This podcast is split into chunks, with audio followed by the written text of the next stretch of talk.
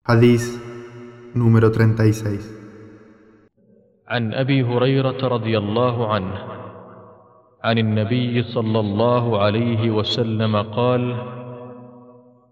من نفس عن مؤمن كربة من كرب الدنيا نفس الله عنه كربة من كرب يوم القيامة ومن يسر على معسر يسر الله عليه في الدنيا والآخرة.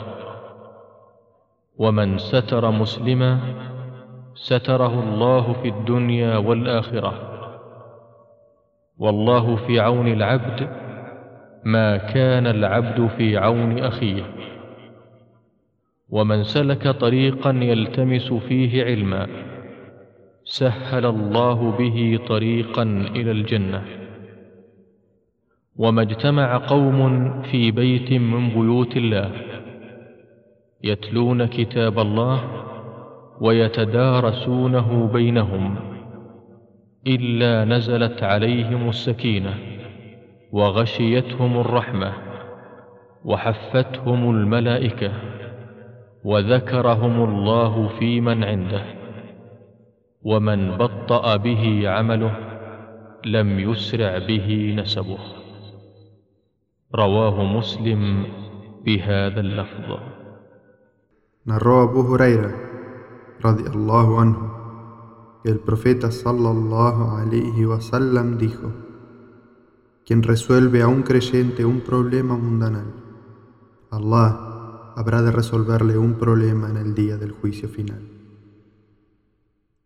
Quien ayude a un necesitado, Allah lo ayudará a él en esta vida y en la otra.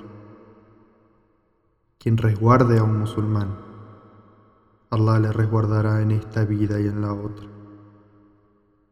Allah siempre ayuda al siervo que ayuda a su hermano. Quien emprende un camino buscando el conocimiento, Allah le facilitará un camino hacia el paraíso. Cuando se reúne un grupo de gente en una casa de las casas de Allah, recitando el libro de Allah y estudiándolo entre sí, desciende sobre ellos la tranquilidad, los envuelve la clemencia, los rodean los ángeles y Allah los menciona ante quienes están junto a Él. Quien sea aragán en sus obras, no le beneficiará su linaje.